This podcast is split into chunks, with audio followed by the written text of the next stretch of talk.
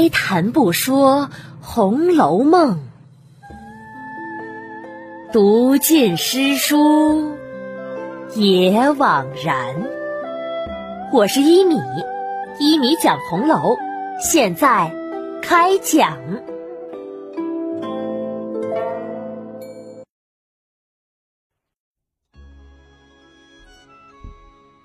上一期啊，讲到贾赦的夫人邢夫人。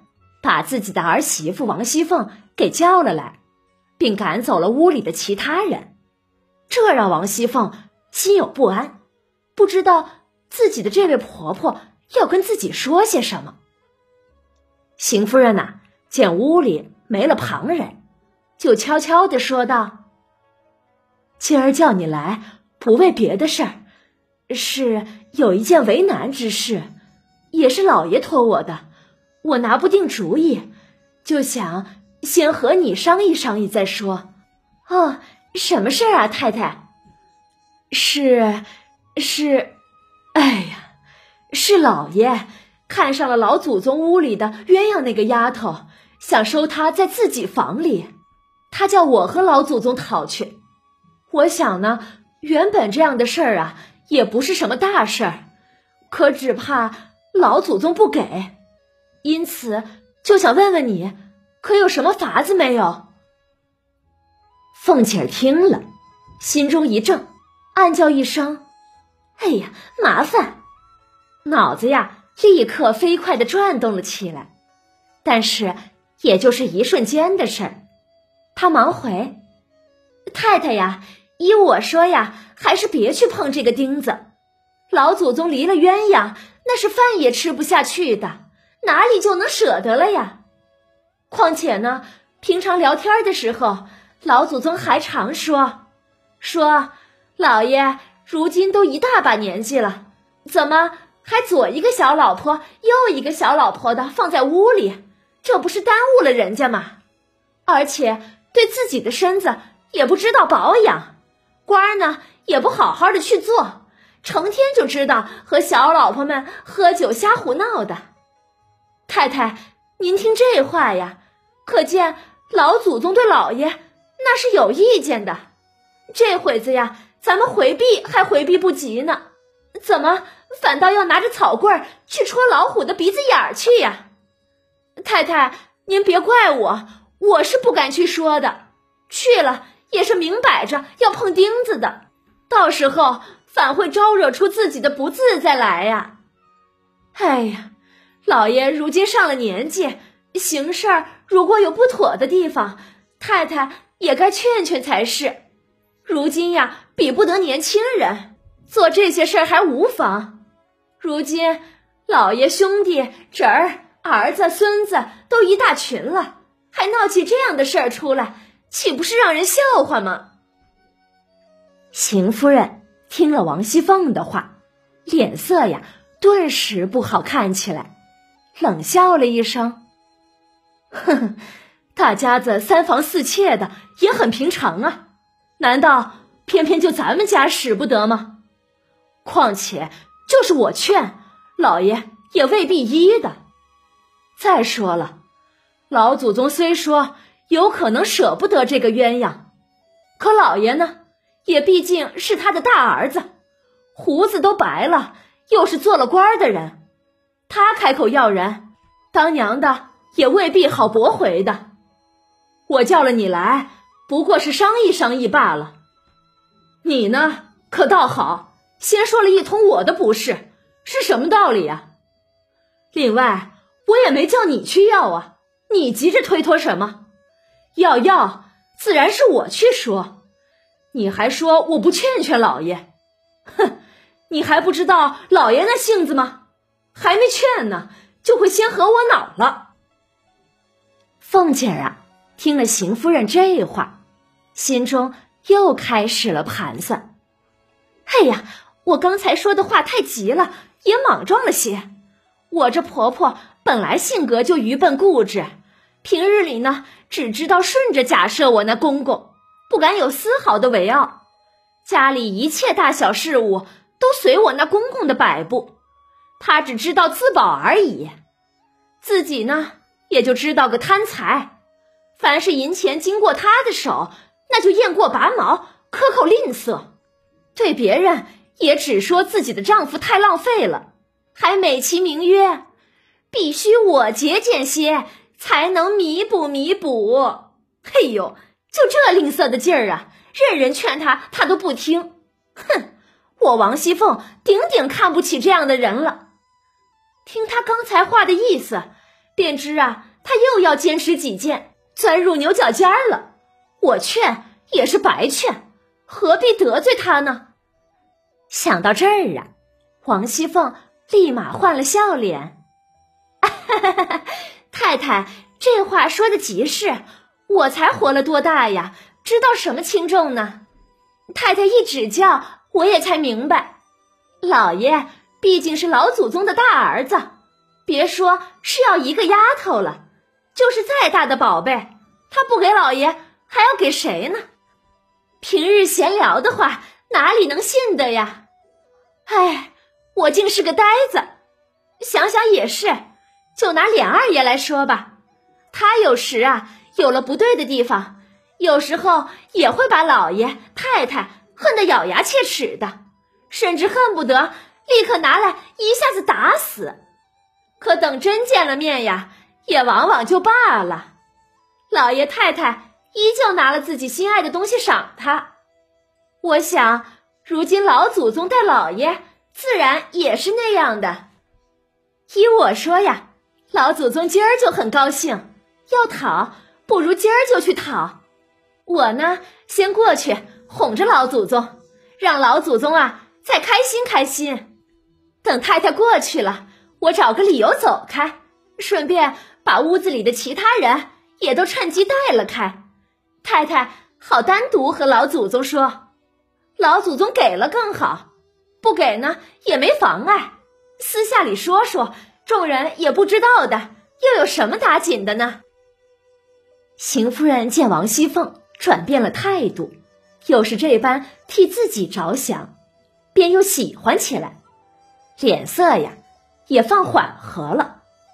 想了想，告诉王熙凤：“不不不。”我的主意是啊，先不能和老祖宗要，万一老祖宗说不给，当面一说僵，这事儿啊便没了回转的余地，便死了。我心里呀是这样想的，先要悄悄的和鸳鸯说说，他呀虽然可能害臊，但是我细细的告诉了他好处，他自然不会言语的。这一默认呀，也就妥了。那个时候再和老祖宗去说，老祖宗就是不依不舍得，但是也搁不住人家自己愿意呀。常言说得好，人去不中留，自然这就是最妥的了。哈 到底呀，还是太太有智谋，这定是千妥万妥的。人去不中留，说得好，本人执意要离开。别人想留也留不住啊，况且女大也不中留啊。再说了，别说是鸳鸯，凭他是谁，哪一个不想拔高往上，不想出头的？人往高处走，水往低处流，说的就是这个理儿了。这半个主子他不想做，倒愿意做个丫头，将来随便配个小子就完了。我想啊，鸳鸯。也不是那想不明白的人，嗯，正是这个道理。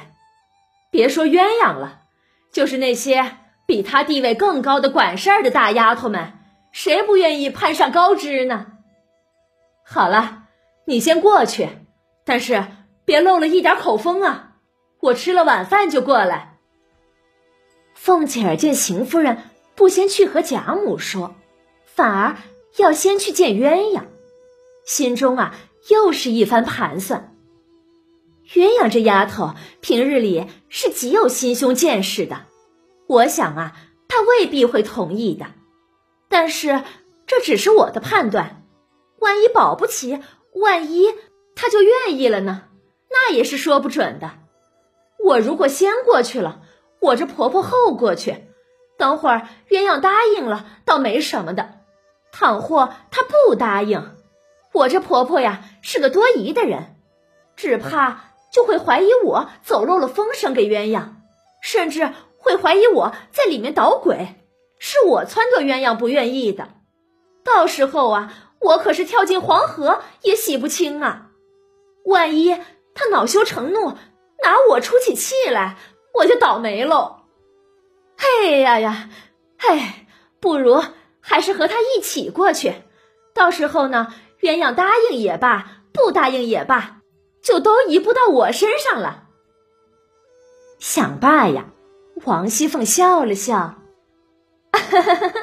刚才呀，来太太这里的时候，我舅母那边送了两笼子鹌鹑过来，我吩咐厨房炸了。原本呀是想要赶在太太晚饭前让他们送过来的，请太太尝尝。这个时候恐怕还没好呢，不如太太晚些再吃晚饭吧，可以尝尝鲜。另外，我进大门的时候见小子们正在抬车，说太太的车轮有了缝，要拿去收拾，所以呀，趁着这个空，不如坐了我的车，咱们娘儿俩。一起过去，这时候就去找鸳鸯说道好，赶早不赶迟嘛。邢夫人听了，觉得有道理，便命人来换衣服。凤姐啊，殷勤的忙着服侍邢夫人，换好了衣服，娘儿两个就坐着车过来了。等进了府啊，快走到贾母院子门前了，凤姐儿。停住了脚步，她又有了新主意。是什么主意呢？欲知详情啊，请下一集继续收听一米播讲的《红楼梦》吧。本集呀，可以说是邢夫人和王熙凤的第一次正面交锋。这婆媳两人的一番对话，让我们了解到。邢夫人五点为人，第一就是怕假设，什么都顺着自己的丈夫，不敢说一个不字。第二，贪财和吝啬。第三，就是为人虚伪，他自己贪财，还打着假设浪费的名义。第四，就是疑心重。第五，就是平庸，没有判断力。另外呀，这一集也是邢夫人和王熙凤的一个对比。邢夫人做事属于一条道走到黑，王熙凤呢，根据邢夫人的态度变化，几次改变主意。开始啊是不赞成，后来呢马上赞成，又要先去哄贾母。后来看邢夫人要先去找鸳鸯说这事儿。他又是马上不先去了，要和邢夫人一起过去。这几次的改变呀，充分说明了王熙凤的机智，能根据不同的情况，马上找出对自己最有利的方案。可以说，王熙凤充分把自己这个婆婆玩于了股掌之间。两个人的智商、做事水平和对人性的把握。那真不在一个水平线上啊！好啦，今天啊就讲到这里吧。免费播讲，欢迎转发，持续更新中哦。晚安了，朋友们，再见。